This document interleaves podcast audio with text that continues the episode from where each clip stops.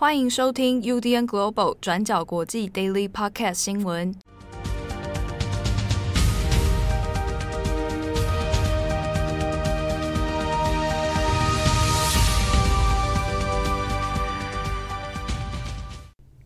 Hello，大家好，欢迎收听 UDN Global 转角国际 Daily Podcast 新闻。我是编辑七号，我是编辑惠仪。今天是二零二一年八月二十六号，星期四。好的，今天星期四。嗯，呃，有关于阿富汗的相关新闻进度哦。那我们今天 Daily Podcast 呢，就先不做更新。不过我们在转角国际的首页，过去二十四小时呢，那今天编辑郑红当然也会。他的力作啊，会帮大家来更新一下现在目前的一些进度。那有兴趣的朋友，请上网搜寻“转角国际”哦，在我们首页就可以看到了。好，那今天呢，呃，第一条新闻我们要来追踪一下关于美国副总统贺锦丽的亚洲访问之旅哦。好，那这个部分我们前阵子因为一直没有更新他的进度，那今天来稍微谈一下。好，那美国副总统贺锦丽呢，他先前是先去访问了新加坡。然后在二十四号晚间就到了越南啊，那这个呃亚洲的旅行呢，当然这个外界也都知道是一个争取这个亚洲盟友的一趟旅程哦。好，那就在这个一连串的访问之间，那贺锦丽也面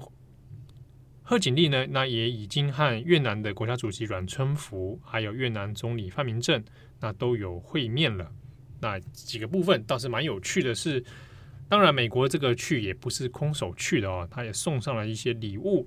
那美国呢带了疫苗去啊，啊，就是其实也当然不是马上跟着贺锦丽一起到了，就是先前大家如果还有印象的话，美国有支援越南五百剂的莫德纳疫苗。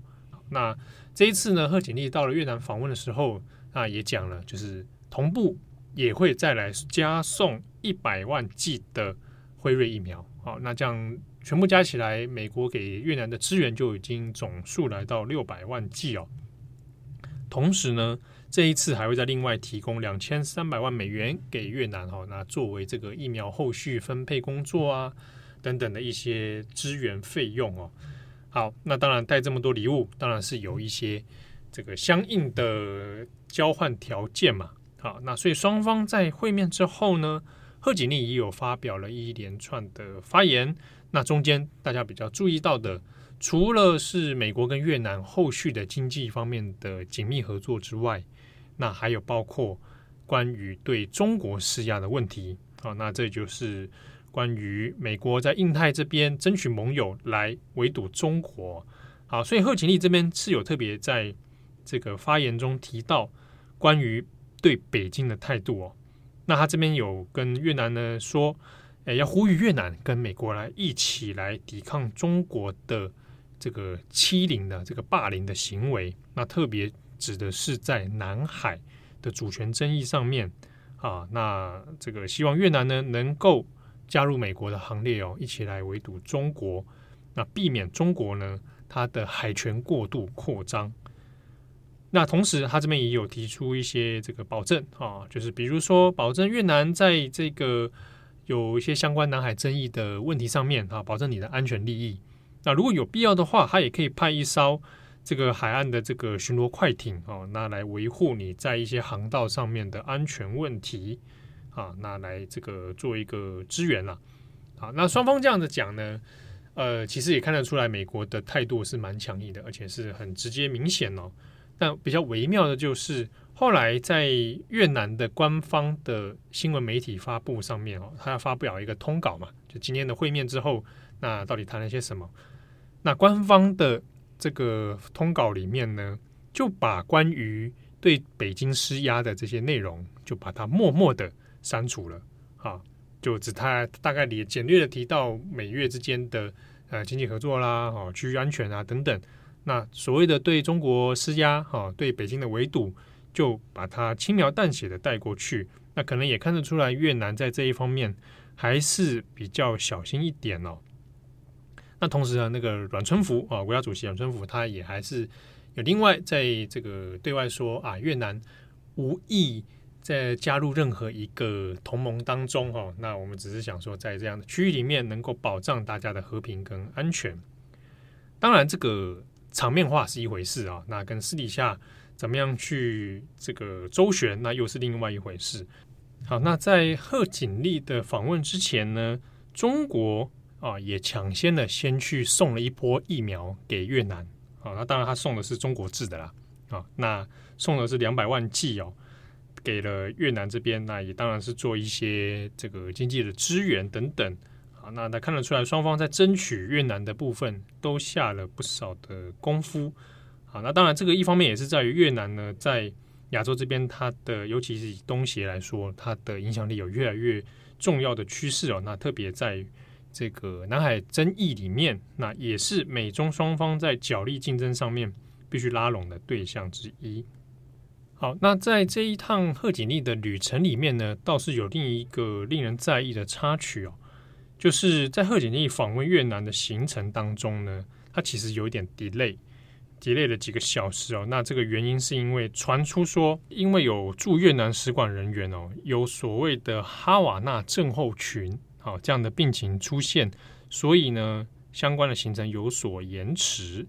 好，那这个所谓的哈瓦那症候群，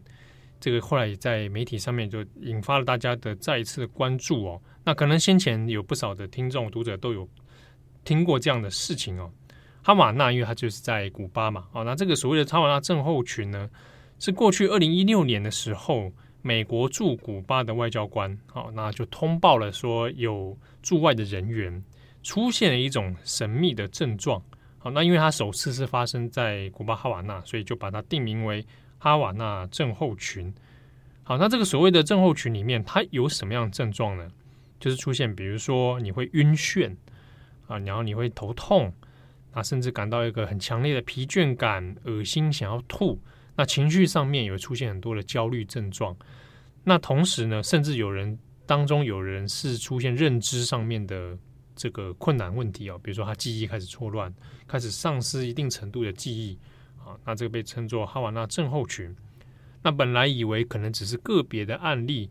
但比较让人起疑的是说，发现美国派驻世界各地的一些驻外人员。情报人员都出现了类似的状况，所以本来一开始讲说可能只是一个个别的健康状况问题的时候，就渐渐的有点觉得不太寻常哦。为什么都是驻外人员发生这样的事情？为什么也都是情报人员？啊，所以就怀疑这个里面会不会有涉及到一些可能是有计划的某种攻击，或者是怎么样的状态哦。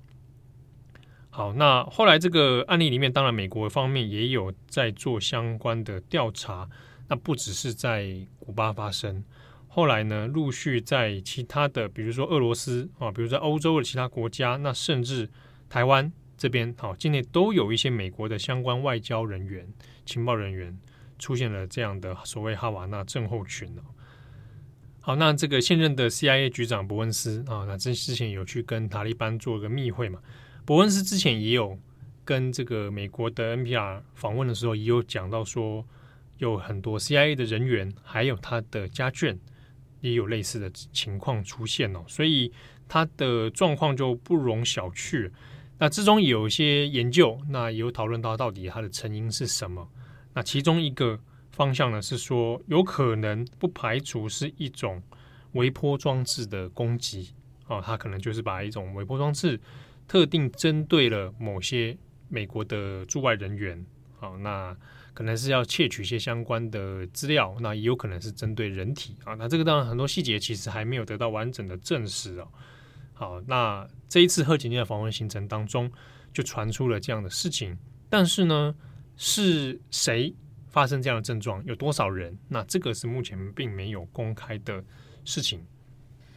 好的，那么下一则我们来看一下马来西亚的新闻。那我们上个星期其实有跟大家更新到说，马来西亚的首相穆有丁辞职了。那当时候原本外界就在猜测说，诶，到底哪一个国会议员会获得国会的多数议席支持，然后上任，或者是否会更换执政联盟等等。那到最后呢，新的首相是在八月二十一号上任了，他的名字叫做伊斯麦。那他就正式出任了马来西亚第九任首相。那简单来说，伊斯麦呢原本其实就是慕尤丁提拔的副首相，所以这一次他上任，基本上就是从副首相的位置升级到了首相。那执政联盟也是原本慕尤丁领导的国民联盟政府。那其实讲到伊斯麦，部分的马来西亚人可能对他的印象啊，或者是政绩都不太深刻。那我们来稍微介绍一下他到底是谁。伊斯麦呢，今年六十二岁。那简单来说，如果回看他过去的政治生涯，可以看到基本上算是一帆风顺。他是毕业于马来亚的大学法律系，然后曾经担任过职业的律师。那后来呢，他就加入了巫统，然后竞选了议员。那之后，他就曾经在不同的首相任期之内担任过青年体育部长、呃，贸易消费部部长，或者是乡村发展部部长等等。那除了他的这一些官衔之外，他还是有一些争议的，像是我们都知道，在马来西亚，族群议题会是相对来说比较敏感的，也时常会成为政客拿来操作啊，然后借此来分化选民的一个手段。那我举一个例子，伊斯麦呢，他所属的政党叫做巫统。那巫统我们可以理解为是马来西亚一个算是老牌的政党，在马来西亚的政坛史上，它其实是有非常重要的地位。非常粗略简单的来说，巫统呢，基本上就是以捍卫马来人的权益为主的一个政党。那在二零一五年就发生了一个事件，当时候在吉隆坡一个广场叫做流碟广场，有一个马来人，他当时候就进到这个流碟广场里面，然后在一个手机店里面要偷东西，到最后被华人店员发现之后，就马上报警交给警察。然后这件事情就上升到族群议题事件了，开始在马来人社群跟华人社群里面引起很大的争论跟争议。然后伊斯麦呢，在那个时候，二零一五年的时候，他就在自己的脸书上面发表了他的看法。他就说，我们要抵制华人商家，呼吁所有的马来消费者在这个时候呢，不要到华人的店里面去消费。然后发表了这样子的一个言论，就引起了很大的争议。那除了这个就是族群议题的事件之外，近期它比较争议的事情是发生在去年二零二零年的时候。那在去年二零二零年九月的时候，马来西亚的一个州属叫做沙巴州，它就举行了补选。那当时候伊斯麦的位置是国防部长，负责掌管呃国家安全理事会。然后这个国家安全理事会呢，是需要颁布各种现行令，或者是制定各种防疫措施。然后这个部门当时就规定，你凡是从沙巴就是参加完补选后回来的选民呢，一定都要接受隔离。但是伊斯麦他自己身为领导者，身为这个部门的一份子，他从沙巴参与补选回来之后，自己却没有隔离，然后就是如常生活，然后也就在民间的就是社会舆论里面又再被骂了一次。好，那以上就是他的一些争议事件。但无论如何，他现在是已经上任了。他上任之后，其实也有发表了一个比较短的演说啦。这个演说里面，其实也是有体现他自己的一些愿景，像是他就提出马来西亚一家的概念。他就呼吁全国上下，包括政府啊，或者是在野党啊，要团结一致，然后希望接下来国民政府呢，可以带领大家去跨越宗教、民族跟种族这样子的一个界限。好，那下一则新闻，我们来看一下俄罗斯的反对派领袖纳瓦尔尼。好，那先前因为这个也被普丁关起来了啊，那他也这个进入绝食的这个状态。那他的最新进度？对，就像七号讲的，纳瓦尔尼现在是在监狱里面服刑嘛。然后自从他被关进监狱里面呢，其实他自己的一个相关组织也是陆续被查禁，而且他的主要盟友呢，要么就逃到海外，再不然就是也是遭到软禁，情况都不是太好的。但是呢，纳瓦尔尼自从三月入狱以来，他其实并没有一直保持沉默，像是他在监狱里面就写了很多信，然后发表了自己的一些看法。就在昨天八月二十五号的时候，他接受了《纽约时报》的采访，更新了他自己最新的一些生活状况。这也是他入狱以来第一次接受采访。那他说什么呢？他就说，在监狱里面的日子呢，基本上就是经历洗脑跟宣传，这对他来说其实就像是一种心理暴力。因为他每一天就被迫观看八个小时的国营电视台节目，他就觉得自己就好像身处在中国的劳改营一样。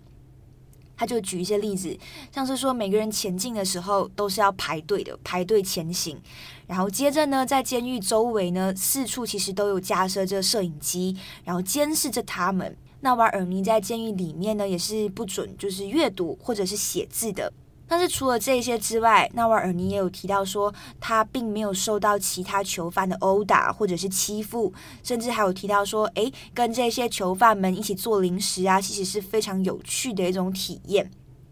那除了他自己在监狱里面的一些生活状况之外，他当然还是有提到普丁跟他的政权。那他就认为说，普丁的政权呢，总有一天还是会结束的。他也就是持一个比较乐观的状态，因为他认为俄罗斯到最后一定会走上就是民主的道路。原因没有为什么，就因为这是人民想要的，人民想要民主，所以普丁的政权总有一天就是会结束。那不过呢，他在报道里面其实也是有提到，他是批评美国政府跟欧盟政府对于俄罗斯实施的制裁的，因为他觉得这些制裁到最后惩罚的都是俄罗斯人，而不是所谓的当权者，像是普丁等等。好，那以上就是他的一些状况更新。但是呢，在这个月，就是八月的时候，纳瓦尔尼又再度被控了一个新的罪行。那这个新的罪行很有可能又会再把他的监禁时间再度延长三年。那如果到最后他又再被判有罪的话，他很有可能只能在二零二四年的时候才有机会被释放出来。那二零二四年其实也就是俄罗斯计划举行总统大选的那一年。好的。那感谢大家的收听，我是编辑七号，我是编辑会议，我们下次见喽，拜拜，拜拜，感谢大家的收听，想知道更多详细内容，请上网搜寻转角国际。